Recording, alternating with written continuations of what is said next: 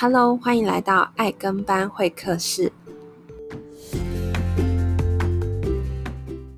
嗨，大家好，欢迎回到爱跟班会客室，我是 Lindy。今天想要来跟大家聊聊一个比较特别的主题，叫做毒品咖啡包。很多人一定会想说，就是这个跟电商有什么关系？其实要跟大家讲，还蛮有关系的，是因为现在很多的不法分子，他们其实也开始运用网络的部分去进行这样子不法的交易。那尤其是其实现在的青少年在使用网络的部分，我们真的要多多的留意，就是他们可能可以透过一些群组啊，或是一些。呃，朋友的介绍，然后进而透过网络的方式更容易去取得毒品。那在这边的呢，因为我呃很开心，今天可以特别帮我们邀请到刑事局预防科宣导股的侦查员来跟我们分享一下，说现在毒品咖啡包对青少年到底造成了哪些的危害。然后另外呢，也会告诉我们说，身为家长，我们可以怎么样去分辨现在的新兴毒品，然后可以去适时的去协助孩子。那我们就来听听今天的内容吧。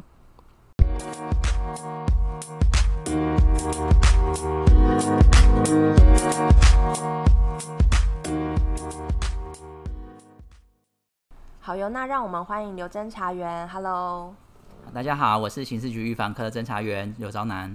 嗨，学长，想要问一下，说目前呢、啊，新兴毒品是不是真的很泛滥呢？嗯，现在新型毒品哦，在国内的毒品市场上哦，确实是相当的泛滥哦。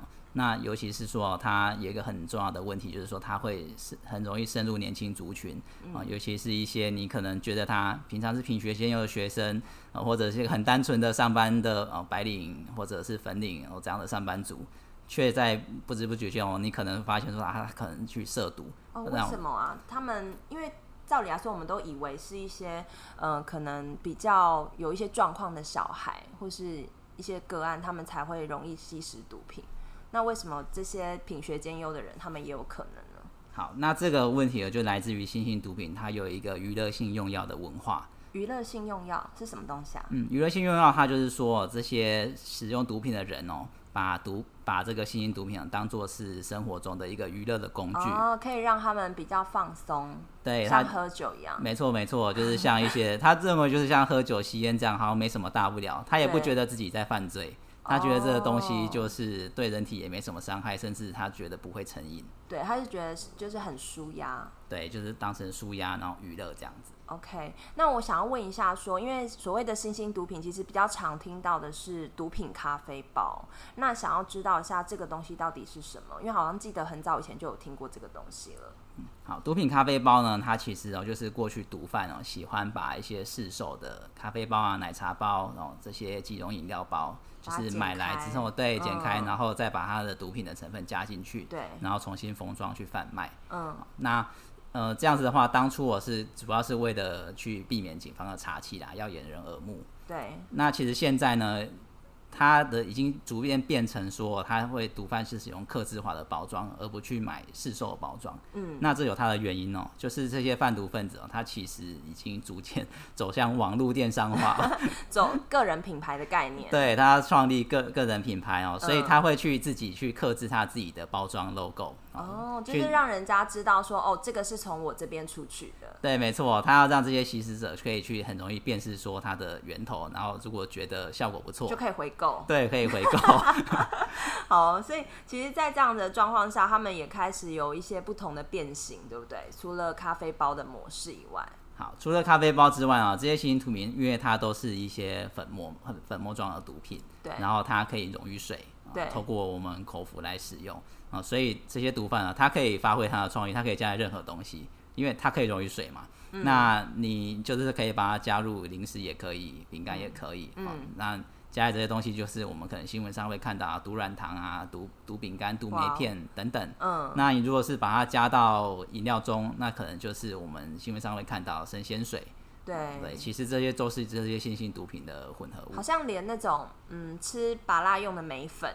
也可以变，也可以在里面加入所谓的新型毒品。嗯，对，它就是因为有有一些新型毒品，它的颜色刚好是这个接近跟梅子粉颜色，对，所以他们会把它做成梅片哈，或者是梅子粉。可可是有些人他就会担心说，那我是不是要很小心？因为好像嗯、呃，到处都可以这样子。被吃到毒品的概念，就是家长也会担心啦，说小朋友会不会很容易误食这些毒软糖啊、毒果冻的，会吗？好，那我们可以要趁这个机会也跟告诉大家，其实我们可以不用过度的担心哈。之前有网络上哦有经常流传一个可以说是网络谣言啊，就是说哎，什么某某学校啊有有陌生人然后在那边到处发送糖果，发送什么星星软星星糖，嗯，那其实被调查出来发现是毒品，对，那。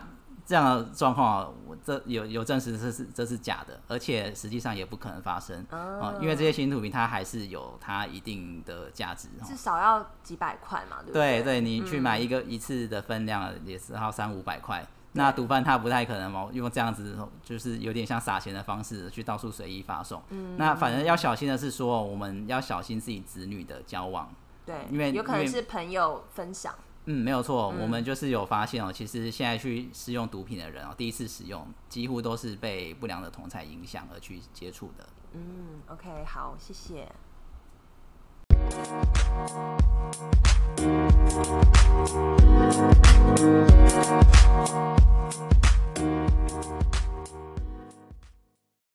好，那我们其实很多的家长其实也很想要知道说，说一般的小朋友啊，他们在一开始接触毒品的年纪大概是多大呢？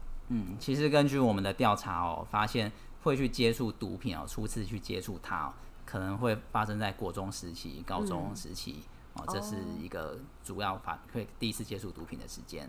对，那。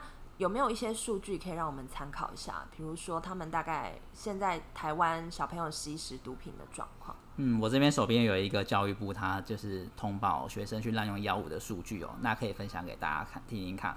就是呃，像以去年一零八年哦，啊、呃，国小生呢有去接触毒品而被通报的是五位，嗯，那到了国中呢增加到一百八十四位，哇，那到高中职呢变成三百一十五位，嗯，那大学以上呢，因为他的数据会比较失真，因为并不是大部分小朋友可能没有去上大学，对，哦，会有很多去呃，可能甚至高中职就已经中错了，或者被抓去关了，是或者说本来就有有去一些少管所等等哈，嗯，那所以我们去留意说这个国中、高中职的阶段，大家发现说。国小毕业之后，这个数字就开始大量增加。对，那那接下来哦，可以来看我们警方去查获三四级毒品的这些行政裁罚人数哦，嗯、可以发现说，哎、欸，未满十八岁的时候，去年其实是四百多位被查获这些使用三四级毒品，嗯、但是到了十八到二十三岁，暴增到四千三百人。哇哦，所以大家可以知道说，就是增加了十倍。嗯，就是在十八岁上下，其实就是高中时这个阶段哦，是不要去碰毒品的一个关键的时刻。好，可是我们其实也很想要帮助孩子，就是避免接触到毒品。可是我们很想要知道的事情是说，到底他们初次使用毒品的场合，因为我我们会觉得说，是不是都是在一些 KTV 啊、一些 pub 这些的场所，会比较容易误食到这些毒品，是吗？好，其实根据调查哦，第一次使用毒品哦，大部分都是在朋友家。哈？朋友家，对，可能大家 会没想到，就是第一个是朋友家，再来是甚至是自己家。哈，是哦，对，就是自己觉得很好奇，想要试试看。对，这就是跟新型毒品它的流传的方法有一个很大的原因。然后通常都是因为它是娱乐性用药，所以大家会觉得说这是一个平常生活拿来舒压，或者说拿来娱乐使用的东西。对，哦，所以都是从朋友传给朋友。那所以，我们我们这些学生哦，他可能会从朋友这边拿到说，哎，我分享给你一个好东西，你试试看。所以你可能在朋友家就试试看，或者说你带回家自己躲起来，在自己房间里面试试看。所以他在试的时候，他是不是其实大概就知道这东西可能有一些问题，所以他才要躲起来使用，并不是我们。嗯、呃，家长觉得说啊，我小孩很乖啊，他不知道这是什么，他就朋友就是就直接要他喝下去，他就喝了。其实我们小朋友是绝对不可能是这么笨的，因为哦，因为朋友他的朋友分享给他这个东西，说我告诉你这个很特别的东西，吃的会很有会有特殊的感觉。对，我们一定知道说这是有问题的，对、嗯，不合法的东西，只是说他的。这个娱乐性用文化让让我们的年轻人觉得说好像没什么大不了。对，因为他的那些药头跟这些朋友会不断灌输他说：“我跟你讲，这个东西也不会上瘾，不会伤身，甚至哦，你吃了之后，你如果被教官抓去验尿也验不出来，你放心好了。”哦，这个真的验不出来吗？哦，这个是一个很重要的问题哦，我们待会会 跟大家详细的讲哦。好，太期待了。OK，所以在这个部分呢，就是让大家知道说，其实小朋友在接触毒品的年纪大概就是国高中的阶段，所以在这个阶段，其实我们就要更加的留意哦。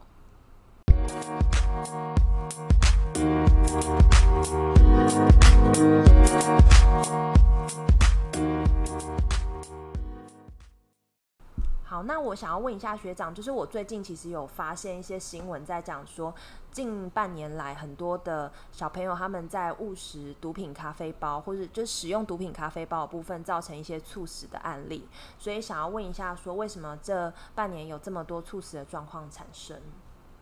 那我们先从新型毒品的这个致死的案件源头开始讲哦。嗯，所以我们从一零二年统计到现在哦，其实在国内哦，这种使用新型毒品死亡的案例已经有四百多件了。哇哦，好，那大概的年龄层大概是？嗯，年龄层的话大概是平均下来是二十六七岁左右。嗯，啊，所以说呃，主要呢会去使用新型毒品会到过量而死亡这案例哦，还是以二十多岁年轻人，就是稍微可能有。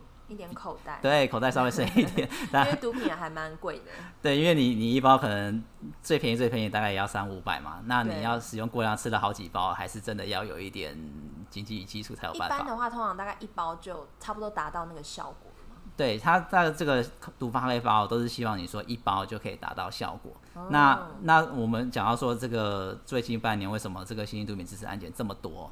其实就是因为哦，有一些毒包毒咖啡包啊，被掺入了一个叫做 PMMA 的那种合成卡系酮类的新型毒品。嗯，那它的问题在于说，这个 PMMA 呢，它的生效的剂量跟致死的剂量非常的接近。你的意思是说，就是当它有生，就是身体上有明显的感觉到嗨的时候，其实它差不多离死亡也很接近了。对，好，这些这些新型毒品，因为它每一个哦，它生效的时间不大一样。那 DMA 它又生效的比较慢，就是你你可能吃下去之后，你要过久一点，你才会感觉到有感觉。Oh. 哦，那所以很多这个使用者哦，他就是吃了第一包之后，发觉他等了一会，发现怎么都还没有感觉。是是那就他们过往的经验就是再追加一包的感觉。对，他说我可能买到这一包是很弱的，那我就再喝个第二包。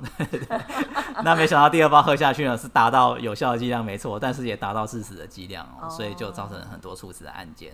是，那可是既然它这么强，然后也造成这么多死亡的状况，那为什么还是有人在卖这类的东西啊？好，那这是大家可能很想知道，说，哎、欸，吃了会死，那怎么还有人敢卖？怎么还有人敢卖？嗯，那这个 PMMA 啊，它其实是来自哈一个它的前身是 PMA 啊，这是又是另一种新型毒品。嗯、那为什么会毒贩会开发出 PMMA 呢？因为它的制成比较简单，哦、所以价格可以往下降。对，哦，那毒贩他当然为了赚钱，他是不管你那么多，就是便宜就好。嗯，哦、所以他他不管他的致死率比较危险这些事实哦，他就是开发出这个新东西，加上当初警方可能都在查 PMA，那对于 PMMA 这个东西 多了一个 M，对，多一个 M，可能没有去检验等等，然后他可以逃避暂时的逃避追查，所以他就会拿东西这些出来卖。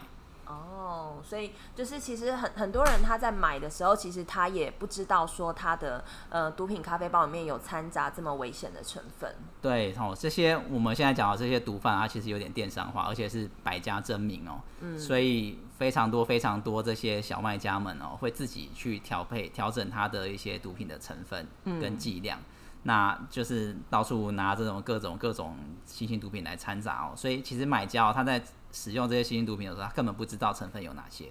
哦，这么恐怖。那我们想要知道是说，那我们要怎么去辨别毒品咖啡包？因为刚刚学长也有提到说，嗯、过去他们可能会用一些即溶式的咖啡包，然后去。去自己去做加工嘛？那现在如果他们又是这么的呃个人品牌化，或是这么多种类、这么多变形的话，那我们要怎么去辨别这个东西有没有掺杂一些毒品的成分呢？好，那我们可以分两个地方来看哦。第一个是说，就是啊市售的饮料包来改装的，嗯，那这个是比较容易辨识哈，因为你要把市售的东西剪开，再加新的毒品，再重新封装，所以你上面一定会有或多或少有一些剪过的痕迹，重新封装之后不平整的痕迹。嗯，啊，比如说我们市售饮料包上，你可能会印很多啊成分啊，一些广告图样文字等等。哦、那你在重封的时候，它可能封口就不会封到这么不会封到百分之百一模一样。嗯，你就会发现说它可能有一些歪斜的地方或者重叠的地方。嗯，这是给我们可以去辨识的。好，那第二个是说，如果是以现在主流的这些刻制化的咖啡包，那它上面有很多各种图案嘛。嗯，那比如说一些，例如有哪些像小恶魔、小天使这种呢？对，或或者是说，比如说一些大品牌的图案，比如说然后 Apple 的图案放一个苹果，啊、哦呃，或者说一些、哦、Hello Kitty 跑车的图案，对，或者卡通图案也有，小叮当也有。哦、那那我们就是留意说，这些东西看起来看似是一个集中包。但是就只有那个图案，嗯、它也没有一些呃食品成分，也没有制造商等等那些本来正常的东西的。哦，所以他们如果在做个人品牌，他们也只是会压一个 logo 而已。对，就是他们不会做其他的一些文字上的说明。对，没有错。所以这个可以帮助我们辨识。那如果说我们在比如说家里小孩房间，发现对，发现他带了 这种哎、欸、奇奇怪怪的东西，或者说他带了一大堆。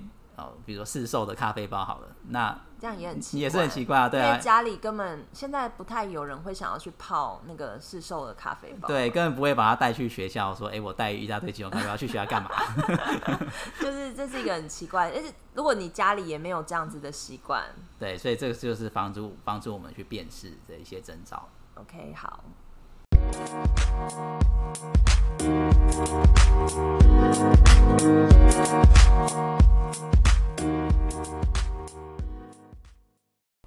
好，因为刚刚啊，就是学长有提到说，现在毒品其实也电商化、品牌化。那我们这边就要想到是说，是不是小朋友他们在取得毒品的部分，他们就会更相对的容易嘛？那这样子的状况下，我我们想要这边请学长跟我们分享一下说，如果当我们在小朋友的可能他的通讯软体、他的 IG 等等的部分，我们看到了一些关键字的时候，其实我们家长可以提高一下警觉。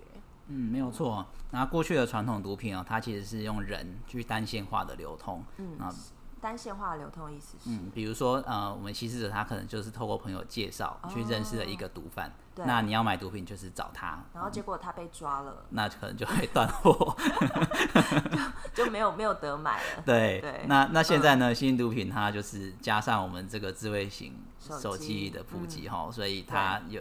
很很大的不一样啊，就是它现在是变成一个销售的群组哈，它是透过群组来流通。那说像是赖群组这样，对，或者或者任何通讯软体的群组，或者网络聊天室也有可能。是，那他可能就比如说吸食者，他可能被朋友介绍拉进这个群组。那里面大概就会有几十个、上百个哦，小小盘商，毒品的小盘商，或者这边争相打广告啊，争相推出他们自己的品牌哦，独门配方等等。嗯，那你你在上面交易过、认识的这些小盘商之后，他可能又拉你到另一个群组，哎，他说，哎、欸，我那边有朋友卖什么更好康的或者更特别的，你没碰过的，你也可以去那个群组买。哦，所以一个我们一个使用毒品的人，他可能会被加入好几个不同群组，然后认识了好几百个毒品的小盘商都有可能。哦，所以所以他现在就是，呃，新型毒品在透过这些通讯软体的群组啊、网络聊天室，它的流传就变得非常的快。真的，那我们可不可以先从嗯他们在群组聊天的一些代号，我们可以大概知道，比如说像 K 他命的部分，他们是怎么称呼？嗯、好，然后 Lindy 就直接提到 K 他命，因为它刚好就是我们年轻族群哦滥用一个非常。这算是数一数二的一个毒品啊。那 K 他命呢？它在这些毒品使用者里面的行话哦，他会把它叫做哦悠闲，因为他吃了就会觉得很放松嘛。对，它是要让你 K 他命，它的药效就是让你放松。嗯，它本来就是一个麻醉剂嘛。是。好，所以会叫悠闲，说哎，我我们这边有有悠闲，要不要这样啊？或者说它又有一个代号被叫做小姐。啊，就可以，小姐也可以让你放松。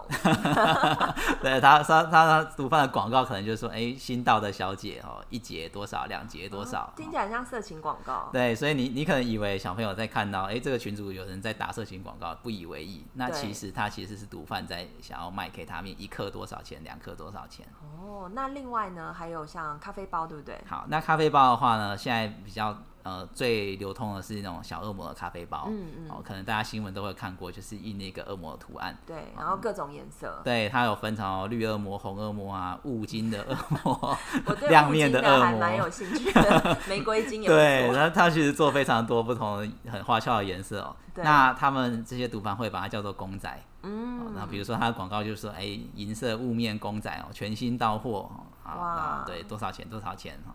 那他其实就是想要卖这些咖啡包，真的。所以其实有有时候看到这个的话，你就会想说，哎、欸，我家小孩根本就没有在买公仔，干嘛？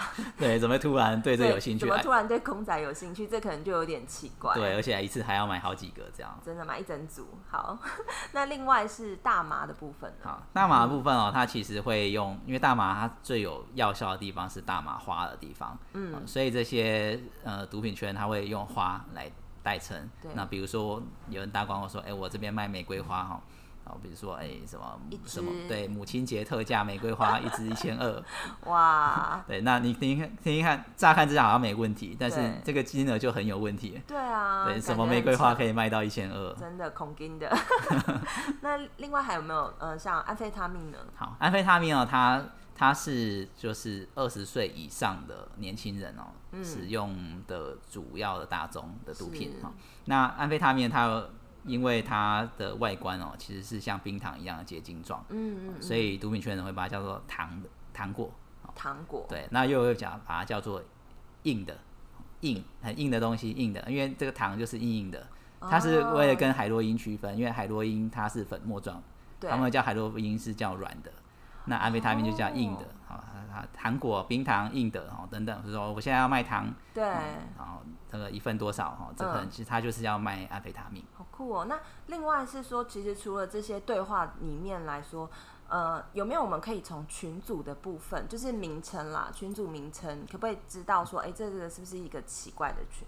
好像这些群组啊，他会取一些地区性的名称啊、嗯，因为他这些毒贩在贩售毒品的时候，他会分区域的啊，因为他在上面啊接洽好之后，他还需要外售嘛，因为他要面交，对，要面交、哦。他们现在还是以面交为主，对，以面交为主，而且以收现金为主，然后毒贩会请。负责外送的小蜜蜂，也就是小蜜蜂，对，小蜜蜂就是负责把东西送到卖家手上的人。啊，对，嗯、那他会分区域嘛？因为小蜜蜂服务范围也有限制的。对对对，所以像 Uber Eat 一样，他们就有区域的划分。对对对，有区域划分。那他就可能比如说群主就叫，哎、欸，我是三重芦洲地区，就取一个叫三芦向前走，听起来非常正向。对，或者他可能范围大一点，他就想要大台北，大台北，嗯。共共同乐会等等哦，对对对，就是感觉就是一个很欢乐的一个群组。对，那你看起来就是哎，只、是有一个区域，但是你也乍看之下不知道内容在干嘛。对对，那你再去细看内容，你可能就是一些很奇奇怪怪的广告的一些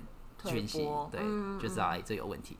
对，因为我觉得其实从群组的名称也还蛮重要，因为这让我想到，呃，现在很多人他除了用 Line 以外，还会有一个软体叫 Telegram。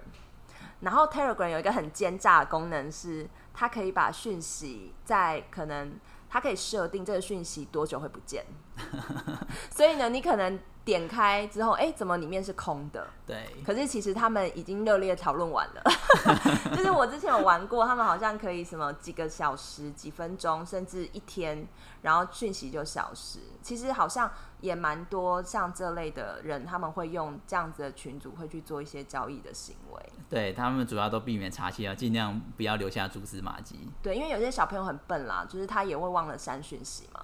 然，后然后另外就是，其实刚刚在跟学长聊天的时候，我我要跟他分享一个更我自己最近发现的一个 LINE 的新功能啦，就是大家如果手边有手机的话，你可以看一下，你进到你的 LINE 的主页。然后你的群组那个地方点下去，你就会在群组下面看到一个社群。那社群点开呢，哇，就是一个非常精彩的地方。学长要不要分享你看到了什么？哦，这这刚刚丽丽跟我分享的时候，让我心中冒了一个大冷汗哦。就是这上面有非常多非常多聊天的群组，而且你可以随意去加入。嗯、对，没错。所以我说，如果这些就是可以提供那些呃贩毒者哦。那些有心人，一个很方便的平台啦。我希望贩毒者不要听 podcast。但是哦，其实这个这些这些呃贩毒的人哦，对，犯罪的人哦，他们真的对新科技的掌握非常的快，真的。有任何对他有帮助的东西，他第一时间他都会去试。我觉得他们看到这一定会很兴奋，因为你知道过去如果比如说你像刚刚学长讲那些呃什么三卢那些呃群组，我说真的，我想要加入还不知道去哪里加，我一定要有一个牵线的人。可是这个群组就是现在我们讲的 Line 这个新的功能，好像就就是变得是很容易哎。呃，对于他们去做一些陌生开发，可能非常方便，就是吸收新名单。对，所以大家要特别留意，因为我觉得一个关键啦，是因为他们其实现在还是走地区性，所以如果他们的群组的名称是有特定的名字的，就是区域的名字，我觉得这部分就可以再多加留意一下。OK。好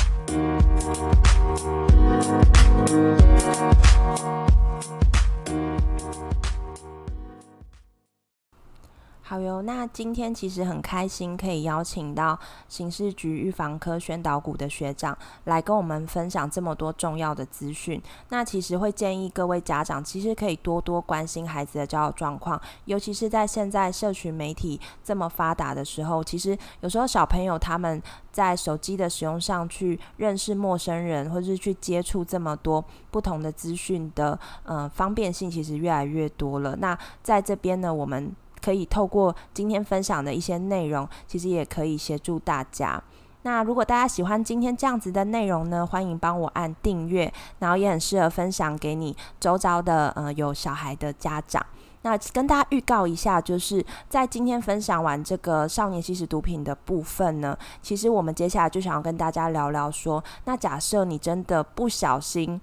听完这一集，然后呢，去看到小孩子的包包里面或者群组里面有一些比较特别的状况的时候，那我们身为家长，我们可以该怎么陪伴孩子一起去面对？然后后续的一些司法处遇的部分，我们会在下一集请另外一个学长跟我们做分享哦。那谢谢大家，拜拜。